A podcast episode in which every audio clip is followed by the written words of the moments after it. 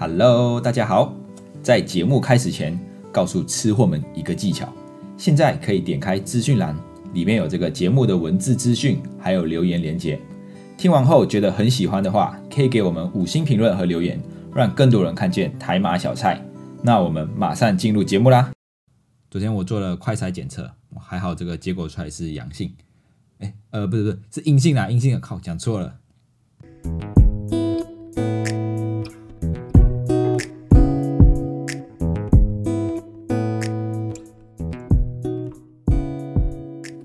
卡巴，欢迎回到台马小菜，我是 Dion，一位漂洋过海来到台湾的马来西亚人。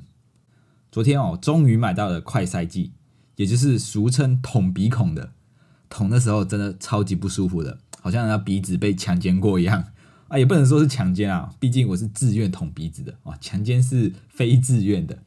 那我刚刚我刚买到这个快塞剂的时候，其实就好像去跟女喜欢的女孩子约会一样，既兴奋又害怕，因为害怕就是怕这个检测出来是阳性，很奇怪哦，没有要检测的时候就是没有在怕的哦，就觉得啊，反正确诊轻症而已啦，又不会死，不会怎样哦。等到你要去做检测的时候，你就觉得。浑身不对劲，突然觉得，哎，我的喉咙好像不舒服啊！突然觉得我身体好像很虚弱啊！不过还好，这个检测出来是阴性的啊，没有事没事，博待机啊！那兴奋呢，是因为找了很多家药局才买到这个快筛剂。我不知道现在全台湾的快筛剂有没有缺货买不到的状况啊？只是我们在买的时候，确实是跑了蛮多家药局才买到的，而且算是幸运买到的。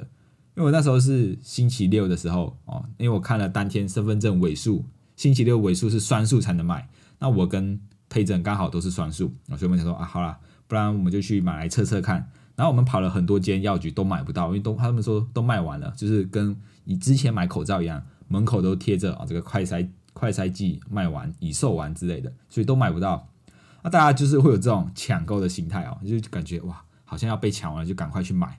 啊，真正需要用到的人就买不到啊，就小小生气抱怨一下啊。真正想要用快筛剂的人，说不定他们就买不到。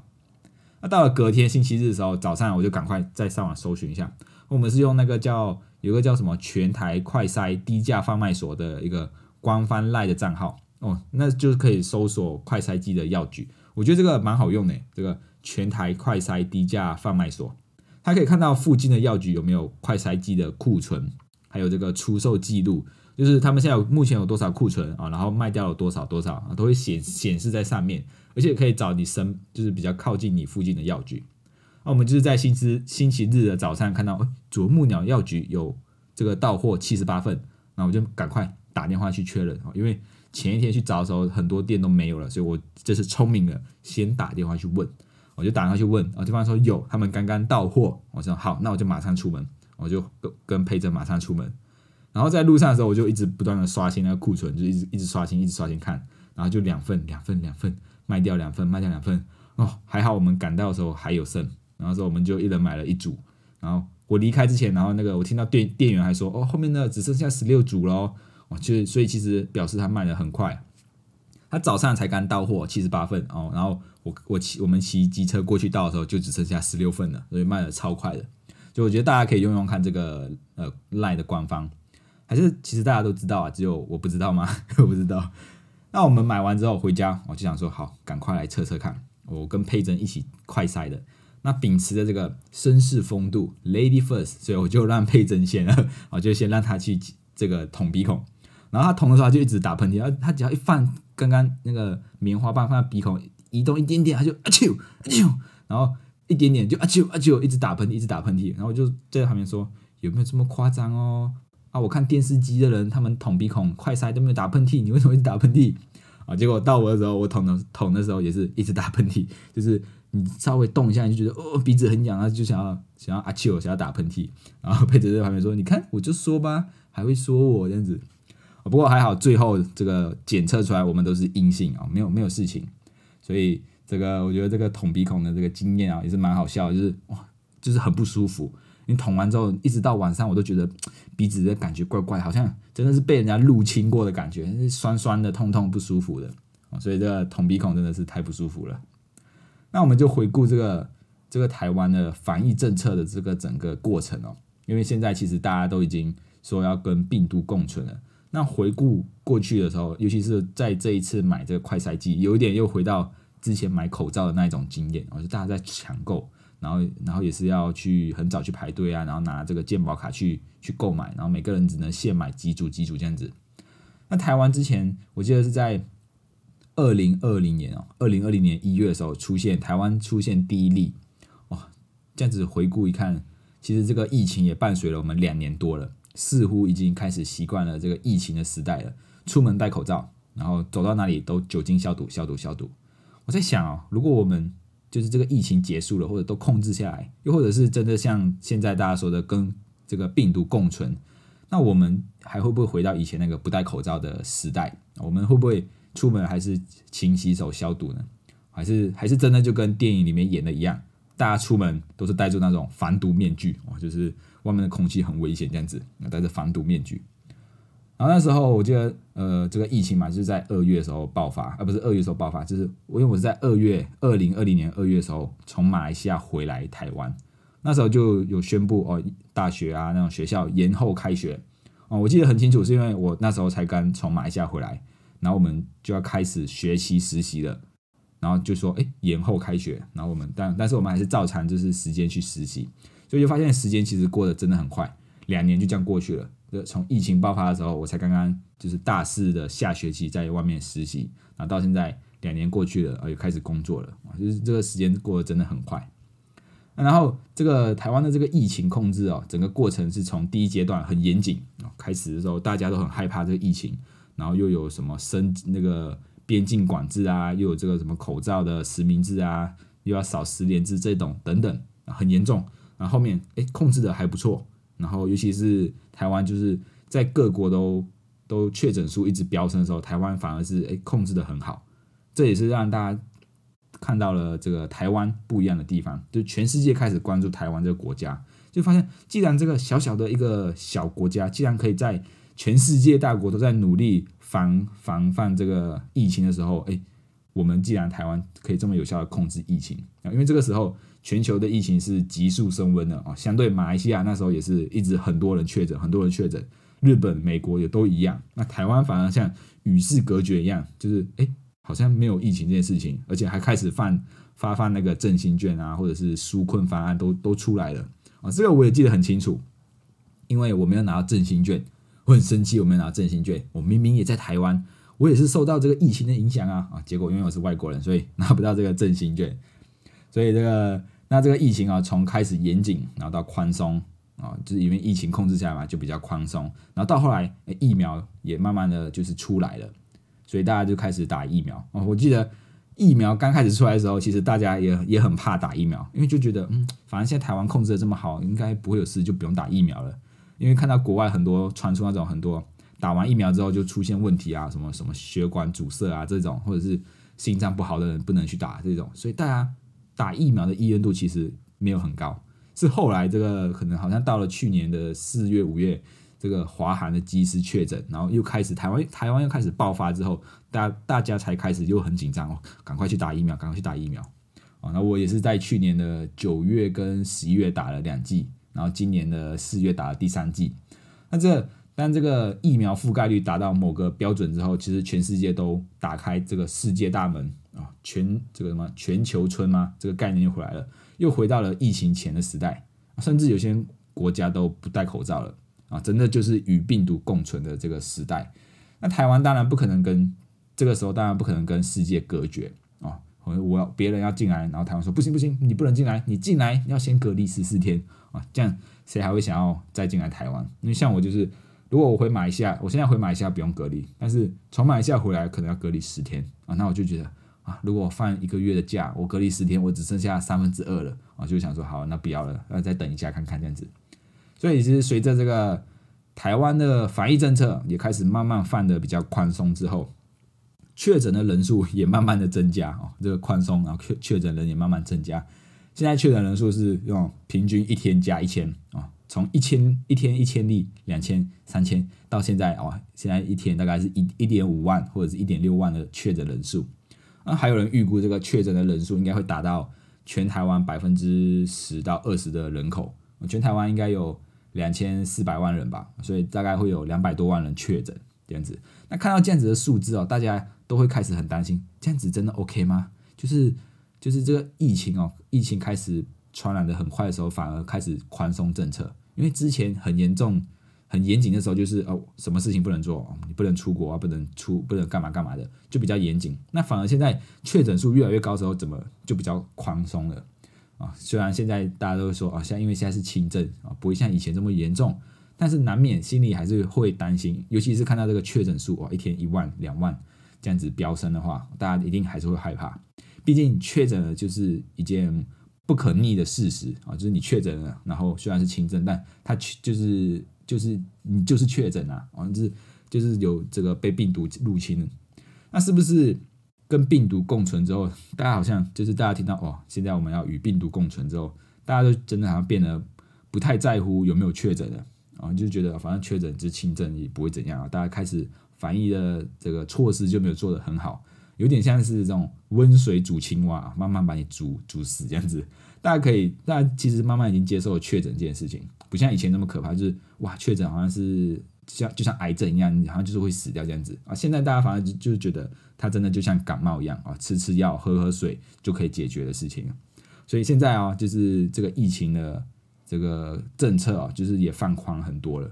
连现在开始也不公布足迹，也不用扫实名制了。也就是说，我们现在也不知道自己到底有没有跟确诊的人接触过哦，因为没有公布足迹。以前有公布足迹的时候，你至少还知道哦，某某某地方有确诊人经过。那我自己就会去想，我前几天有没有经过这些地方？如果有的话，我是不是要去做这个筛检，那看看有没有跟他接触过这样子？但是现在都不公布了，所以说不定我们隔壁的一个人也确诊过，我们也不知道。因为现在就是已经是一个跟病毒共存的时代了。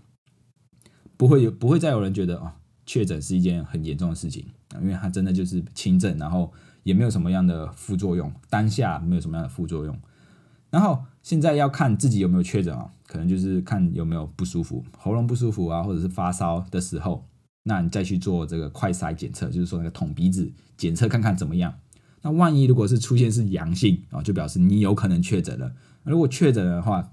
现在，因为像我们也没有实名制那些嘛，我们也不知道自己到底有没有确诊。那如果真的确诊了，现在该怎么办呢？啊，这是我觉得应该是台湾现在大多数人比较困惑的一件事情。因为现在出现很多的奇奇怪怪的，不是奇怪怪，很多名称的这个措施，就是说又有什么自主管理啊，又有什么自我隔离啊，又有什么防疫隔离，又有什么三加四的，就是大家听起来好像都不知道我现在到底确诊了该怎么办哦。那如果我们万一真的这个捅鼻孔，这个筛检出来是阳性，那就是拿着这个阳性的东西去医院做 PCR 检测。那如果真的我们去医院做完 PCR 检测是阳性的话，那就会收到他们政府单位传的简讯，就说哦你哦确确诊了这样子。然后你在他会给你一个连接，然后里面资讯会说哦你要填你的个人资料，然后你你去过哪里啊，你的身份证这些等等，输入这些资料，然后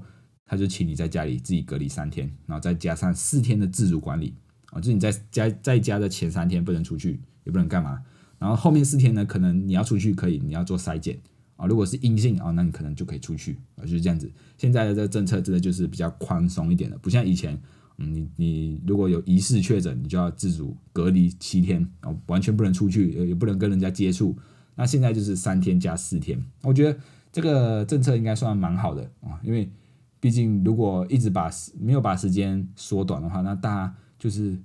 从国外回来的人，或者是确诊的人都要被隔离，疑似确诊的人都要被隔离这么久，那当然会觉得真的是太久，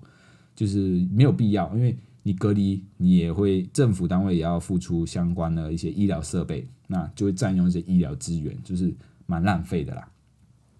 那除了这个呃防疫政策对我们的生活的影响以外啊，这个防疫政策的改变对我们生活也会有影响，因为就是隔离的时间啊天数都缩短了。那另外一件跟疫情很有关联的一件事情就是保险，保呃这个防疫保单啊，像去年是去年嘛，对，去年台产就台湾产物就卖了一张啊，应该应该说是前年就他前年就有在卖了，只是一直都没有人注意到这个东西，然后一直到去年那个疫情飙升的时候，大家才开始说哇，赶快去买这个五百块的防疫保单哦。像台湾去年就有这个五百之乱或者是什么五百换十万这种新闻。帮帮帮帮他们公司取名字哦，五百块可以换到十万块。我觉得他们这个保险公司也算蛮衰的，蛮衰的。就是去年疫情突然到爆大爆发，那他们就赔了一堆钱啊，这个损率当初没有算好，他们应该觉得是哦，这个疫情不会再严重下去了，所以就推出这样保单，五百块可以换到十，如果确诊可以换十万块。结果这个疫情突然大爆发啊，然后就很紧急的停售，然后就赔了一堆钱。那一直到隔年，就是去年的时候，其他保险公司啊就聪明了，他们就吸取教训，他们把保费提高，或者是把这个理赔的金额调低啊。以前是十万，现在可能是一万、三万、五万、八万的都有啊，就是不一样的理赔金额。然后来到今年也是一样，这个防疫保单啊，造成了一堆堆的事件。之前隔离的标准比较严苛，所以确诊的人不多。但是现在这个与病毒共存的时代，就变成很多人都有可能确诊。像之前一天一千例，一天增加一千例，如果一个人赔三万块的话，这样一天就要赔掉三千万呢。那如果保险公司继续卖的话，哇，不就是要赔死掉？所以他们这些保险公司就宣布，哦，停售停售，我不卖了不卖了这样子。也就是因为这件事情，就造成很多后续的争议，像什么去年买到的人，那今年到底要不要继续续保？可不可以继续续保？如果要继续续保的话，要什么时候缴钱才算？啊，又或者是你买了一家这个防疫保保单之后，你就不能再买第二家等等，啊，就很多争议的事情出来，然后造成一堆混乱。那当然，从保险公司的角度，他们一定是要赶快止血啊，就是突然看到这疫情又爆发，或者是大家都觉得轻症，然后这个理赔标准变得比较宽松，因为轻症确诊你也可以拿理赔书，那也可以申请理赔，而不是理赔书，就拿到那个隔离通知书，那就可以申请理赔。那保险公司就觉得哇不行，这样子下去的话要赔很多钱。啊，所以就赶快止血不卖了啊，不然真的很有可能会因为这个防疫保单啊出现这个保险公司倒闭的新闻。像泰国就有两家保险公司因为防疫保单而倒闭，然后还被他们的金管会处罚啊罚钱这样子。那只是处理可能处理的方式没有这么妥当，就是才会造成一些争议，然后很多人都在骂，不只是客户在骂，连业务员也在干掉，就是说哦为什么这你们这样子这样子做？因为有有些明明说可能哦，我四月二十五号才停卖，就是这个这段时间你们还可以继续卖。那业务员可能就跟这个客户说好了啊，是四月二十五号才停售，现在还来得及可以买。结果突然很突然的就说哦，我们只卖到今天下午哦，那要怎么去跟客户交代啊？业务员就是很慌张的要跟客户这样子解释。那从这个消费者的角度来说，大家买防疫保单好像就好像在买这个彩券、买这个乐透一样。就是你花一点点钱，五百块钱，哇，发生事情的时候可以拿到一大笔钱，拿到十万块，确诊就可以拿十万块，啊，大家就觉得，哎，五百块而已，不然我就买一买啊。如果真的不小心确诊，我还有十万块可以拿。甚至还有看到新闻，就是说有有些有人还特地一直揪团到基隆去，基隆的医院去做 PCR 啊，因为可能那边比较比较危险，危险群，危险的一个地方，尤其是医院，然后就是一直去，一直去，一直去。然后测出来是阴性的话，他没有确诊哦，他还觉得哇好可惜啊，怎么没有确诊？那我就不能申请保险理赔了哇！这种人真的就是在浪费这个医疗资源，还有就是这个不正确的心态啊！因为大家都想要把保险公司当成傻瓜，想要拿那一点点小钱换更多的理赔金。那你要知道，这些钱其实不是保险公司的，而是其他保护的啊。当然有有部分是保险公司，但大部分可能都是其他人缴的保费。那说到这个。保险的这个这个这个整个制度啊，其实保险就是根据过去的经验啊，跟大家收了钱，然后发生看下谁发生事情就给把钱给他啊。每次要讲到这个保险的时候，就要带到这个渔村的故事啊。以前很久很久以前有个渔村，那这个渔村的部落里面就有一千个人，那他们都是靠捕鱼为生的。可是哦，每次出海都很危险哦，因为出去我不知道到底可不可以平安回来。要是没有办法平安回来的时候，那我家里的老婆怎么办？难道要给隔壁的老王照顾吗？当然是不行啊！哦，所以这个当这是以前很久以前的时候，就有个人跳出来自告奋勇跳出来说：啊，不然这样子好了，我们每次出海的时候，我们每个人都拿出两百块放到这个盒子里面。如果万一如果很不幸的回不来了，那我们就从这个盒子里面拿出十万块，代替死掉的那个人照顾他的家人啊，这样子就不用隔壁老王照顾了嘛，对不对？所以这时候大家都觉得，哎，好像不错哦。每次出去就放两百块啊。如果我真的回不来了，那我就有十万块可以留给家人这样子。那这个很聪明的这个人跳出来的人也很聪明，他算过，他说平均一次出出海，大家出海大概只会有一个人死掉，所以我跟这一千个人收两百块，我可以收到二十万。那二十万如果一个人死掉，我就给他十万，还剩下十万块。那这十万块可能我就从里面拿出一些钱当做一些费用的支出，或者是维持这个制度的成本。那如果所有的事情都有按照这个人的预期走的话，就是每次出海一千个人出海，一次只有一个人死掉啊，没有发生什么很重大事故，比如比如什么海神出来啊，或者是大灾难啊，那个苏纳米海啸啊。如果没有发生这些重大事故的话，这个制度就会一直走下去啊。因为每次我都收二十万，结果我只付出去十万啊，这个制度就可以一直继续下去。但是哦，突然间就有一群人出现了啊，他们想不开，或者是突然哎，真的这个海海这大海里面的海神出现了，哦，发生了很重大的事故，一千个人出去可能只剩下一百个人回来，那那就赔了一大堆钱，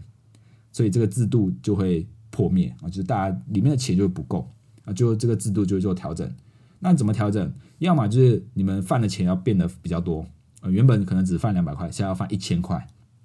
要么就是他们给你的钱就变少了啊，原本给你十万，可能现在只给你一万块就好了，因为这个这个这个事发生事故的几率变高了嘛，所以就要调整。所以哦，就是这个就是保险的制度。如果大家都用想要用保险来赚钱的话，那其实最后回到最后，回到最后还是自己要付这笔钱。哦，只是希望大家可以透过这个疫情或者是疫苗这件事情，来更加注重自己的医疗保障，而不是去扭曲保险的观念啊，以为保险就是赌博的游戏啊，这样子只会造成以后保险越来越严苛，或者是越来越不好，有点像是那个劣劣币驱逐良币啊，就是不好的东西赶走好的东西啊，这样子就对大家不好。如果大家想象一下，以后的保险买了。保费很贵，然后理赔的东西又很少，那大家一定就会越来越不想买。那大家越来越不想买之后，就会变成所有的风险都要自己承担啊。其实这样子反而是一个不太好的事情，所以大家还是要小心，因为即使现在是轻症，也有可能会有后遗症